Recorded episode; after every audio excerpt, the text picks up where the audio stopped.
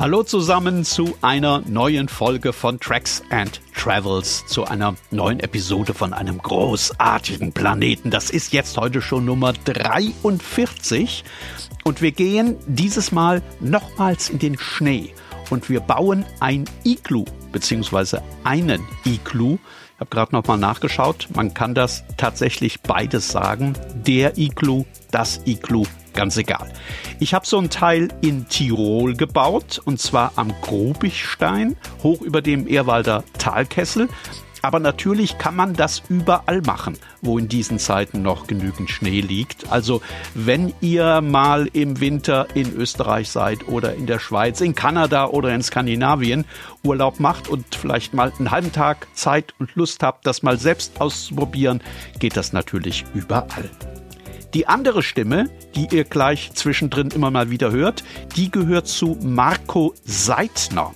Der ist Bergführer in Tirol und bei der Bergwacht, wo man das natürlich aus dem FF kann, das Iglu bauen. Weil es im Zweifels- und im Notfall tatsächlich die einzige Chance ist, im Winter da draußen in der Eiseskälte eine Nacht zu überleben. Der hat mir das beigebracht, das Iglu bauen. Und wenn Marco und ich das gleich halbwegs logisch beschreiben und erklären, dann könnt ihr das auch wenn ihr diese Episode von Tracks and Travels bis zum Ende gehört habt. Und mal ganz ehrlich, welcher andere Podcast kann das von sich behaupten? Tracks and Travels. Episoden von einem großartigen Planeten.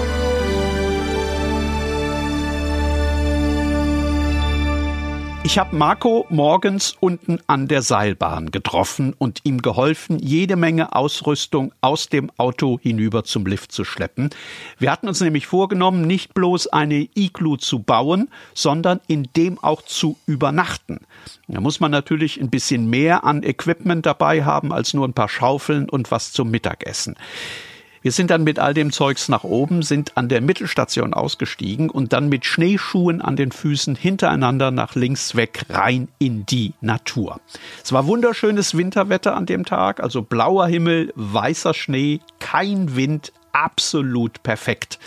Und als wir einen kleinen Wald durchquert hatten und am anderen Ende wieder ins Freie kamen auf unseren Schneeschuhen, da lag da eine kleine Lichtung.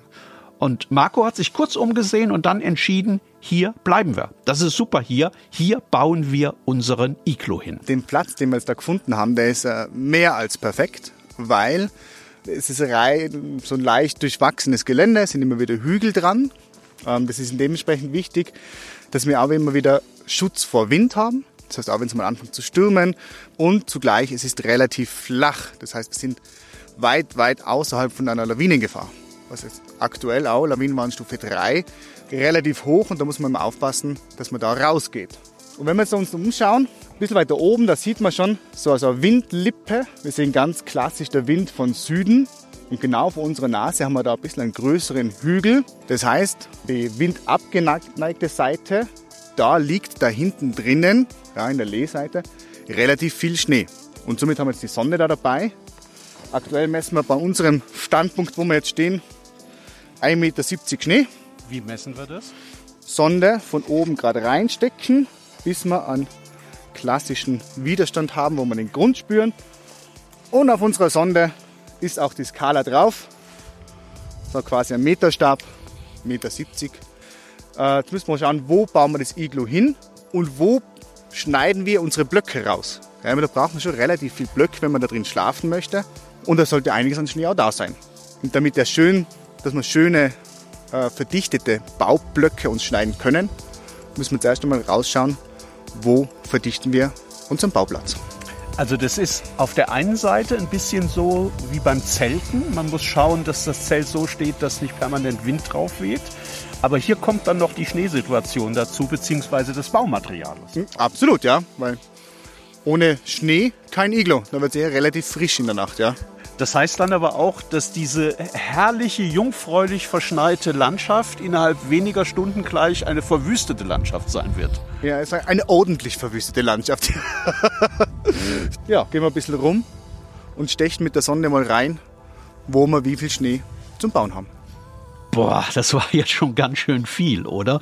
Also, man braucht das passende Gelände und auf dem passenden Gelände den passenden Platz für den Iglu.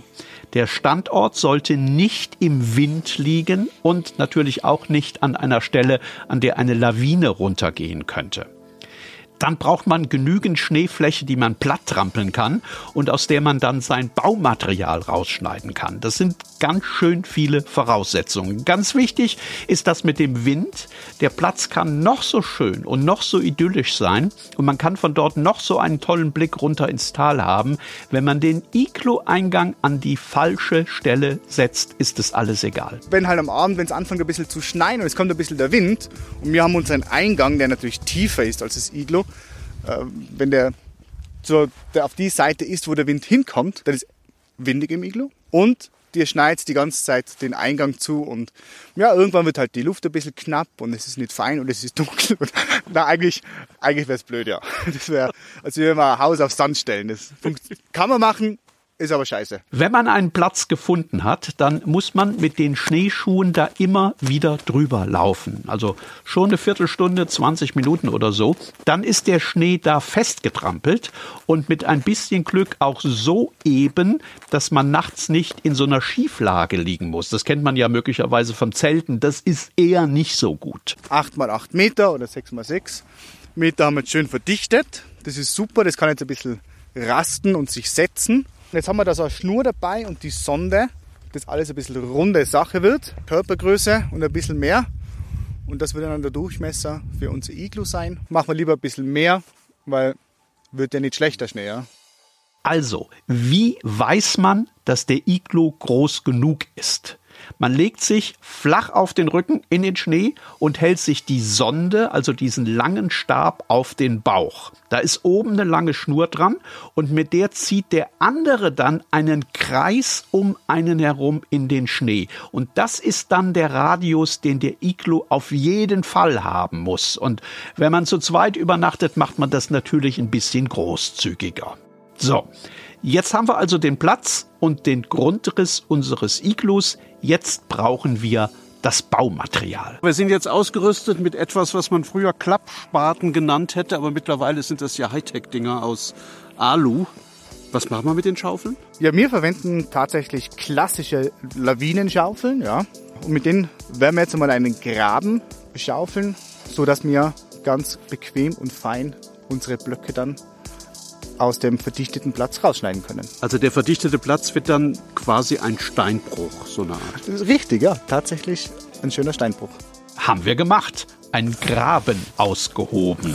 Richtig schön professionell mit Stufen, damit man reingehen konnte in den Graben und wieder raus.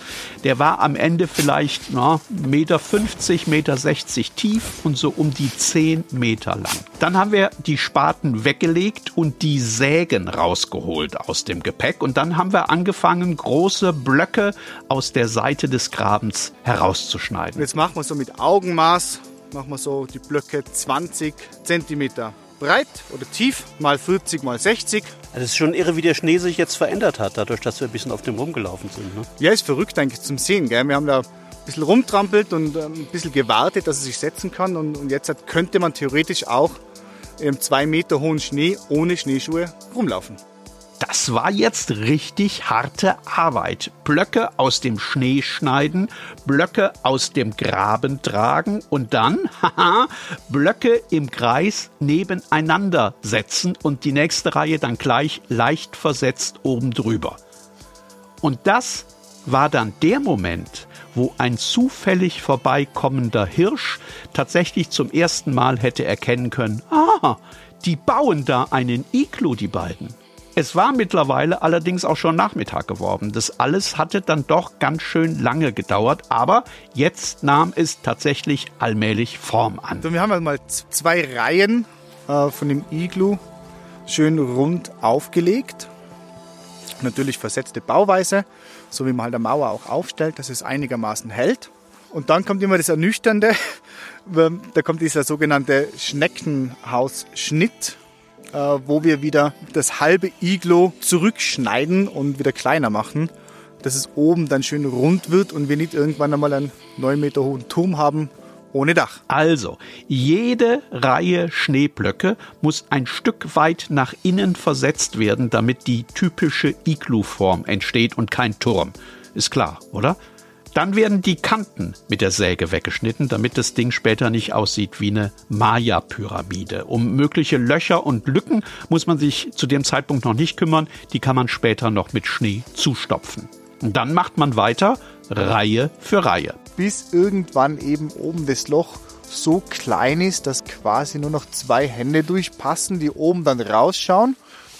Und ja, dann ist eben die, kommt der ganz große Moment, wo der, was draußen die Steine sägt, der sägt einen äh, Diamanten quasi, einen Schneediamanten, der oben hoffentlich perfekt dann in dieses Loch passt.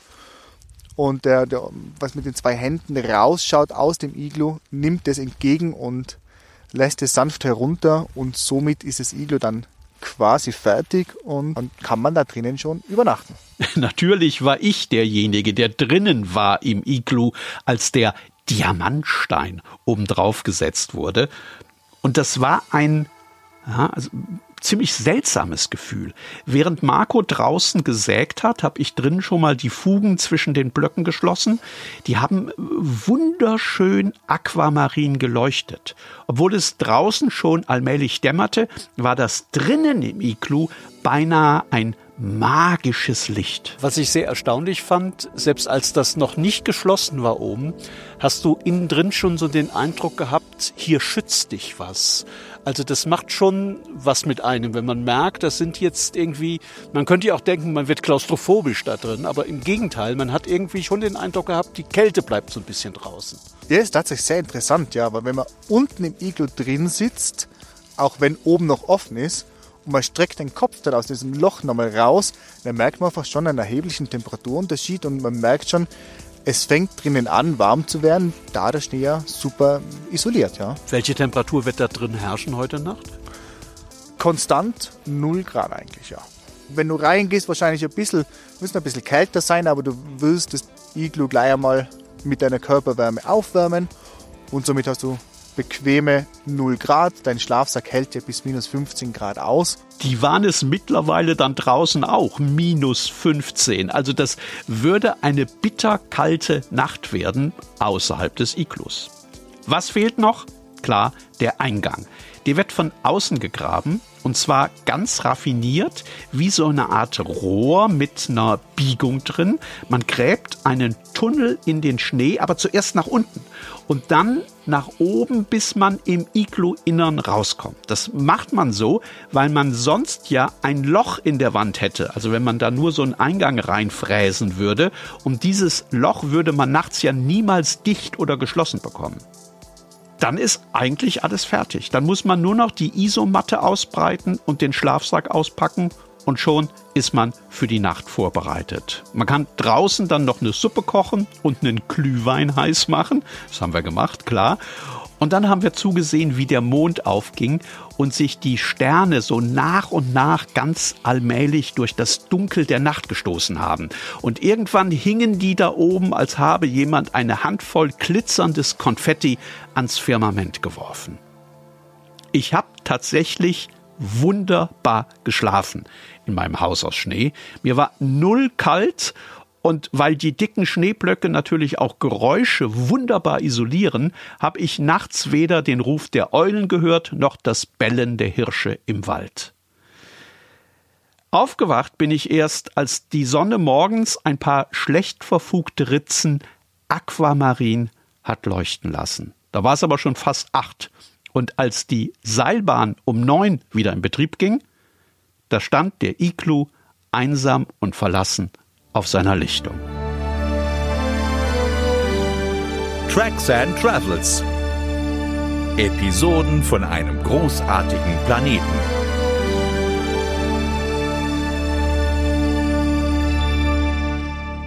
Eine Nacht im selbstgebauten Iglu. Wenn ihr mal die Gelegenheit habt, das auszuprobieren, irgendwo auf der Welt, ich kann euch das nur empfehlen. Das ist tatsächlich ein kleines Abenteuer und ein großes Erlebnis, auch für Leute, die schon an den unmöglichsten Orten der Welt übernachtet haben. Das war Episode 43 von Tracks and Travels. Ich hoffe, ihr habt es gern gehört und ich hoffe, ihr seid auch beim nächsten Mal wieder mit dabei. Alle bisherigen Folgen gibt es bei den üblichen Podcast-Anbietern und Plattformen, auch auf tracksandtravels.com. Das ist der Blog zum Podcast. Da stelle ich auch immer noch ein, zwei Fotos ein und natürlich Informationen zu den einzelnen Episoden. Macht's gut. Bis bald.